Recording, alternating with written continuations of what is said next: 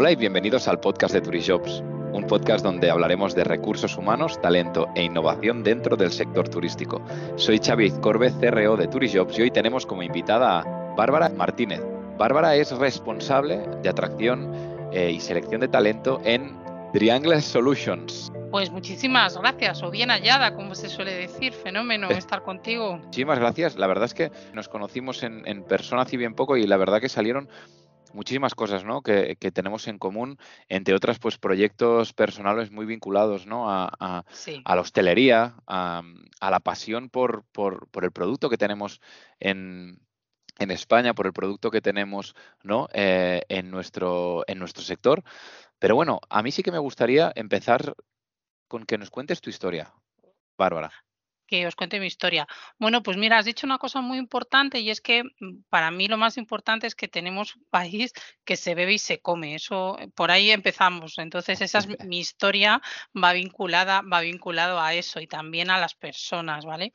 Eh, yo llego al mundo de los recursos humanos, eh, hice una carrera de estas maravillosas que quería toda mi vida, que era historia, quería ser arqueóloga, pero el mundo, bueno, pues mm, de repente, pues la arqueología pues no es tan fantástica. Yo pensaba que podría descubrir algo, pero bueno, estaba casi todo descubierto. Entonces, bueno, pues em, empecé en el mundo, empecé en el mundo de los, de los recursos humanos y fíjate, yo creo que al final los recursos humanos tienen una parte de arqueología también emocional, porque al final, bueno, pues, pues buscamos, ¿no? Em, a esas personas que encajen y bueno, pues hice un, máster y, desde ahí, pues hace 18 años, eh, empecé a trabajar en, en la parte de selección, de formación, de desarrollo desarrollo. Y mm, bueno, pues he estado, la verdad es que he tenido la gran suerte de tener un 360 muy bueno en recursos humanos, porque he trabajado en todas las áreas y, mm, y, hay una, y esas áreas me han llevado a empezar en gran distribución, gran consumo y, he llega, y llegar a la que, que es la que más amo, la que me da toda la pasión y el alma, que es Oreca o hostelería y restauración. Y ahí pues he tenido la gran suerte de trabajar con las grandes marcas españolas de hoteles, porque yo, mira, hay algo que me define y es que si pudiera viviría en un hotel. No sé tú, pero yo viviría en un hotel. Creo que una habitación de hotel es maravillosa. Entonces, a partir de ahí creo que la magia existe, que la magia se produce, ¿no? Pero ¿por qué se produce la magia? Porque tenemos unas grandes instalaciones y lo que hacemos es, ahí le estamos dando, podemos darle calidad al, al, al hospes, al invitado, ¿no? Pero ¿quién, quién llena esos espacios? Las personas las personas son las que llenan los espacios y las que les, les ponen pasión y alma, ¿no? Y hacen que a día de hoy seamos, seamos uno de los países con más turismo del mundo y que la gente quiera venir a comérselo y bebérselo. Entonces, ese ha sido mi, mi fin de todo esto, conseguir esas personas que sean altamente cualificables y altamente adaptables. Oye, hablabas de, un poco de la, vinculación, ¿no? Y el paralelismo que puede haber entre la arqueología y, el recurso humano, esa arqueología emocional, de, rascar, ¿no? Y de, poder em, al final liderar este, bueno, estos equipos, ¿no? Ahora, en, en este caso, donde estás, que es en, Triangle Solutions, ¿no? Que al final em, ofrecéis servicios, ¿no? Y prestáis servicio a muchísimas de las empresas que también trabajan con nosotros y es un, es un área donde estáis también ahora desarrollando, ¿verdad? en hostelería y, y, habéis puesto mucho el foco. Entonces, cuéntanos primero todo qué, es lo que más te apasiona de recursos humanos y luego eh, el, el, cómo lo, lo estáis desarrollando todo esto, ¿no? En Triangle. Vale, pues mira, lo que más me apasiona de los recursos humanos, creo que lo he dicho ya, son las personas. Quiero decir, al final, nosotros lo que vemos es como el pequeño iceberg, ¿no? El Titanic se dio un gran golpe, ¿no? Y lo que vio fue muy pequeño, lo que, lo que, lo que, lo que estaba, estaba debajo del mar, ¿no? Pues al final, eso es lo que me gusta a mí de las personas, ¿no? El poder, eh, de alguna manera, pues eso, em, excavar en esas partes, en esas, en, en, esas necesidades, en, en todas las, ese expertise que probablemente puede puede ser que esté escondido y que gracias a, mm, al talento, porque fíjate una cosa, yo creo que em, si hay, hay, hay, algo que durante años llevo luchando es por eso, el talento. El talento es algo que viene muchas veces, está dentro. Lo que pasa es que, bueno, pues por prejuicios, por educación, por cultura, muchas veces se queda ahí, nadie lo saca. Entonces, es nuestro deber, es nuestra responsabilidad como profesionales del sector buscar el, talento, si no lo encontramos, intentar atraerlo y retenerlo. Ese es nuestro, este ese es nuestro fin y de alguna manera es lo que estamos haciendo en Triangle. Claro, aquí para mí es fundamental también eh, entender algo que, seguro que después de tantos años, ¿no? Y además habiendo trabajado como consultora externa, ¿no? Y te has encontrado mm. con mil proyectos y, has tratado con muchísimas personas distintas. Mm. Algo que sí que hayas visto que, sí o sí debamos mejorar, ¿no? Como sector vinculado a, a recursos humanos. Pues yo creo que tenemos que, mejorar, ¿sabes? El que en, España, siendo un gran país, que al final hemos sido uno de los grandes países a nivel mundial de todos los imperios, hemos tenido mucho, ¿no? Pero es verdad que nos ha perdido a veces el que hay muchas empresas que siguen teniendo estructuras oxidadas, eh, son, son dinosaurios que no avanzan, que no entienden, que no, eh, quiero decir, por ejemplo, vamos a, a irnos a un país súper cercano como puede ser Portugal, que tiene más desarrollo en ciertas cosas. Yo que he trabajado muchísimo con ellos, que en otras puede ser que esté un poco más en, mm, mm, como dice mi hija, esa, esa frase, esa, esa expresión de los quinceañeros, a retardo, mamá, van un poco más por detrás de nosotros, pero en otras es que son tremendos y son mucho más open mind. Yo creo que eso es una de las cosas que nos sigue, nos sigue persiguiendo. Es el dinosaurio que nos persigue un poco a nuestro, a nuestro país. Ojalá ya estamos, o sea, estamos viendo cosas que evolucionan mucho, pero necesitamos mucho más. O sea, necesitamos más porque tenemos gente talentosa y se está demostrando en todos los sectores. Totalmente. El otro día, de hecho, em, vi también un vídeo ¿no? que hizo mm. eh, el director comercial, ¿verdad? del área de, bueno, hostelería y turismo que, de Triangle, donde hablaba, ¿no? De, jolín, de la importancia del sector turístico, de lo que de lo que somos y hacia dónde vamos, ¿no? Y, justo lo que mencionabas tú, que al final eh, esa parte de comunicación y, que tiene que ver con la cultura organizacional, no nos engañemos de una empresa, eh, esa parte que decías tú de evolucionar, de, estar abiertos y de poder cambiar las cosas, eh, ¿cómo es importante para ti esa cultura y cómo ves al sector turístico respecto a este tema? Pues mira, para mí es súper importante y yo creo que hemos tenido un ejemplo súper bonito esta semana pasada. Yo la verdad es que me emocioné muchísimo en la televisión cuando hemos tenido la cumbre de Europa y se ha producido en uno de los epicentros más importantes de nuestro país, que es la Alhambra de Granada. La Alhambra de Granada es ese epicentro donde se juntaron todas nuestras culturas. O sea, convivían, ¿no? Pero fíjate, yo veía a grandes mandatarios europeos haciéndose selfies. O sea, eso me, me, me, generó eh, una emoción muy grande porque por fin, en, de cierta forma, estamos poniendo en valor lo, nuestro, nuestro, nuestro valor, o sea, no es, a lo mejor es muy reiterativo, estamos poniendo en, en, el lugar que corresponde a nuestro país, que es un país de servicios, y que verdaderamente somos, quiero decirte, esa imagen ¿no? de ver a un Paco Morales, que es un grande de la gastronomía, ver a paradores, que es un, es un emblema nuestro de nuestro, de nuestro patrimonio, porque es que Paco Morales, patrimonio gastronómico, patrimonio cultural y patrimonio hostelero, como puede ser Paradores también. O sea, eso fue, para mí ha sido un cambio que creo que estamos viviendo y estoy súper contenta de transitarlo y de, y de disfrutarlo como lo estoy disfrutando ahora mismo, porque yo sí que soy consciente de ello cada vez que me siento en un servicio.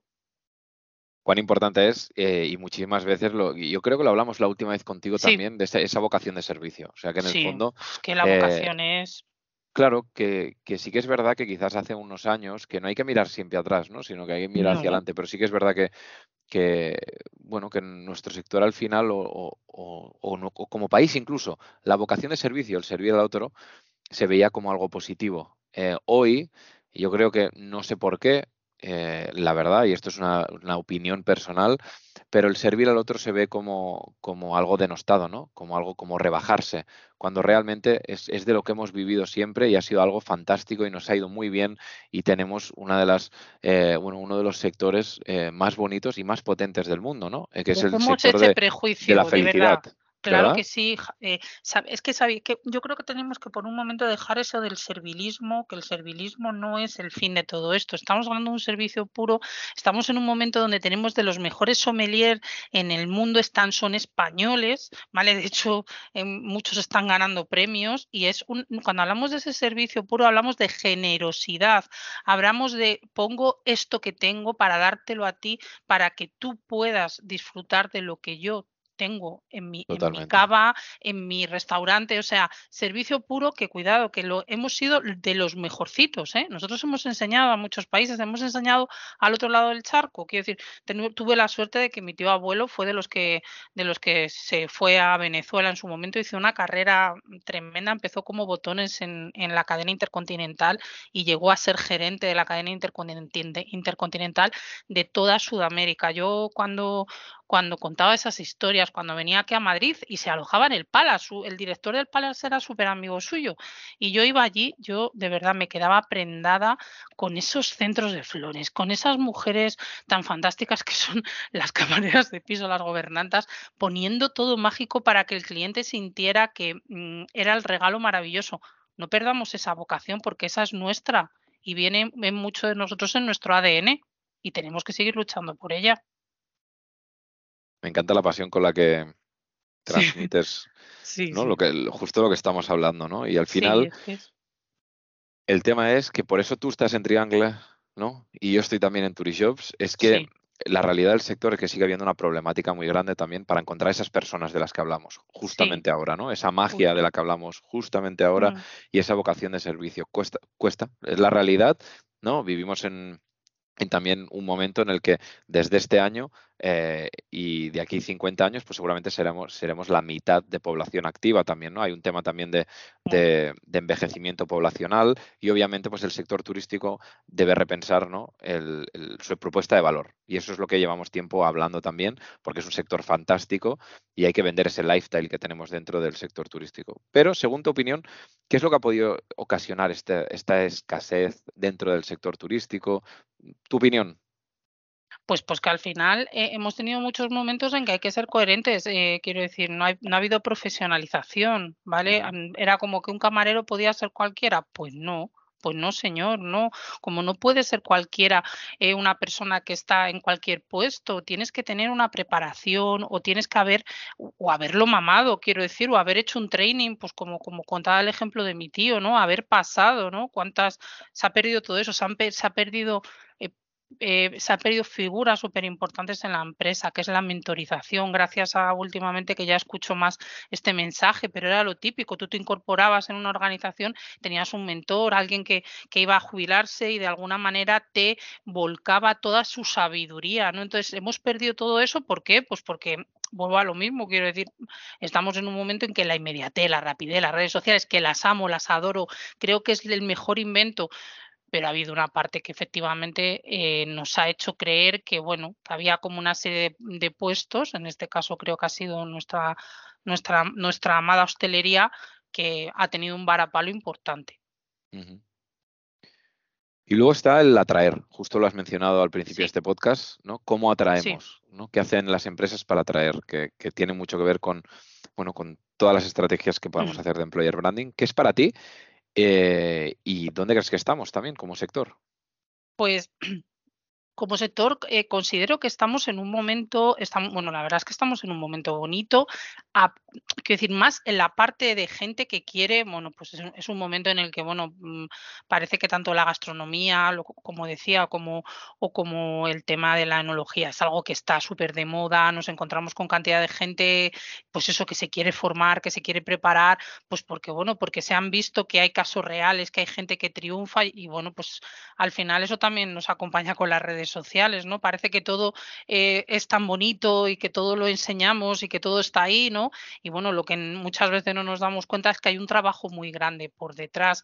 Entonces, claro, también vemos algo, algo que también a mí me empieza a llamar mucho la, atención y que creo que en España lo estamos transitando bastante bien y es que tenemos una, una, parte grande de inmigrantes, gente que viene, que se está preparando, gente que está aprendiendo también em, a valorar el patrimonio que tenemos en, en, nuestro país y que creo que de alguna manera va a hacer que sumemos, o sea, porque vuelvo a lo mismo, España siempre ha sido un epicentro eh, cosmopolita, que ha tenido muchas culturas. Trabajemos sobre ellas y que esas culturas sean un nexo de unión para que nosotros podamos poner ese servicio a ese turista que viene, que es esa persona que lleva todo el año eh, ahorrando para venir a nuestro país.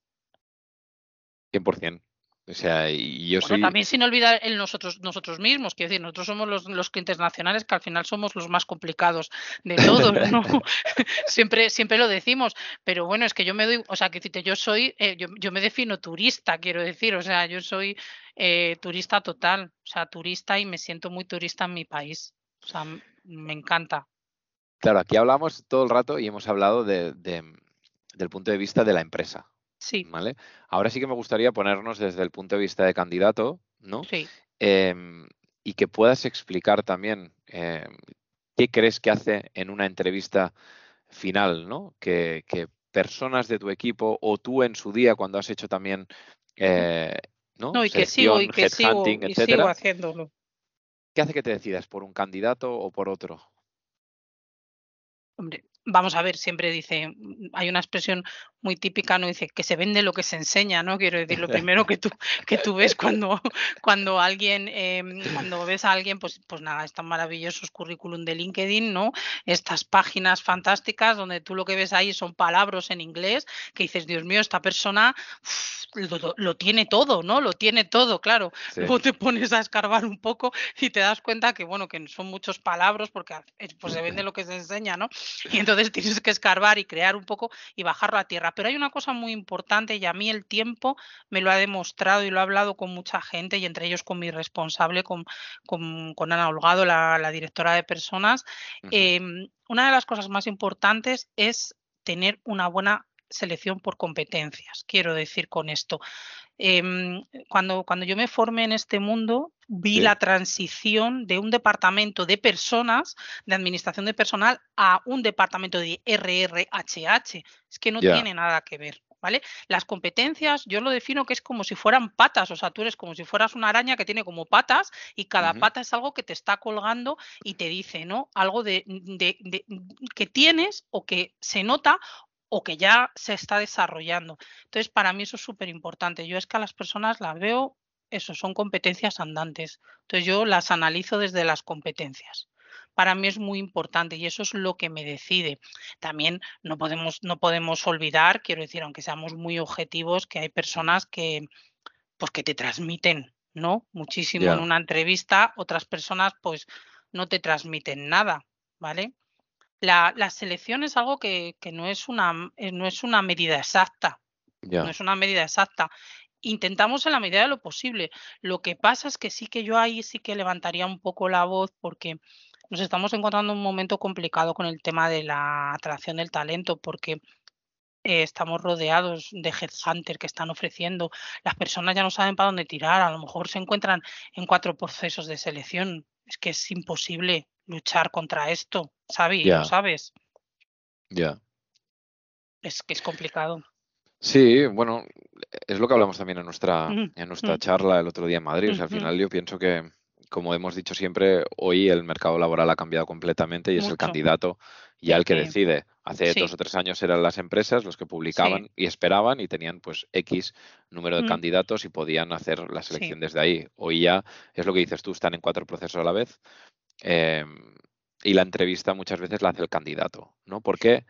Porque en un mercado en el que hay más empleo que candidatos, pues es lo que pasa y es, y es lógico y es lo que está pasando ahora mismo y ellos pueden decidir eh, se ponen las normas, ¿no? Tú pones como candidato a las normas, haces una serie de preguntas y a veces entrevistas como candidato tú a la empresa, ¿no? De oye, ¿qué turnos voy a hacer? ¿Cuándo voy a empezar? ¿Qué? Y, pones un poco las condiciones por delante. Que esto, pues hace tres años, pues se divisaba, pero no era tan, no era tan eh, exagerada la situación que se estaba viviendo.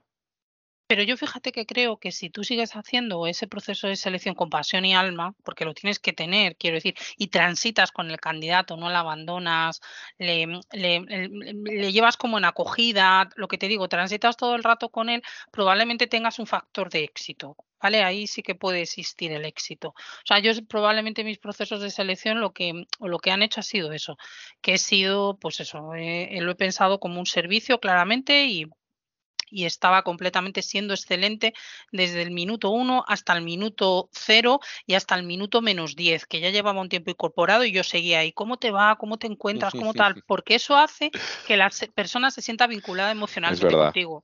¿Que es, un poco chantaje? Pues sí, pero oye, pues también cada uno tenemos nuestros, tenemos nuestros, como digo yo, nuestros povos mágicos para las cosas, porque si no, entonces sería como un poco aburrido.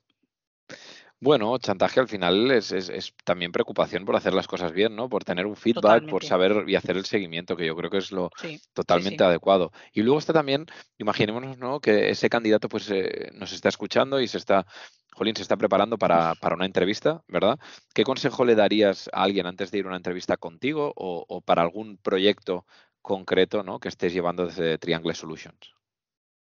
Yo lo primero, que por favor se madrugue por la mañana, ¿eh? porque lo que no puede ser es que llames por teléfono y nunca te cojan el teléfono, ¿sabes? Eso se madrugue un poco y se coja el teléfono. Es que estamos en un momento que es que es complicadísimo, no, no, es que es complicadísimo, es que llamas por teléfono y no te cogen el teléfono nadie, o sea, ¿qué está pasando? O sea, por favor, por favor, candidatos del mundo, tengo levantarse pronto. Una lanza para, sobre todo para los candidatos más jóvenes, que el otro día tuvimos una entrevista, bueno, hicimos como un focus group con muchísima gente eh, y me ha pasado varias veces, que es la gente más joven no llama ya. ni coge el teléfono. Ni te coge el teléfono, todo por WhatsApp. incluso si les llama un amigo, ¿vale? Le molesta. es en plan, que, sí, ¿por qué me está llamando? en vez de mm, escribirme por WhatsApp. Yo no sé qué, edad, tienen una tus nota hijos. Pero mi hija tiene 15 pues y le molesta, le molesta un poco que la llame por teléfono. Dice soy tu madre, haz el favor, ¿eh? pues es eso, exacto. Pues es que es un es que seguro que les mandas un, te digo yo a ti una cosa, les mandas un mensaje por el Instagram y te contestan antes de llamarte, que hemos hecho la prueba, hemos hecho la prueba, hemos hecho la prueba.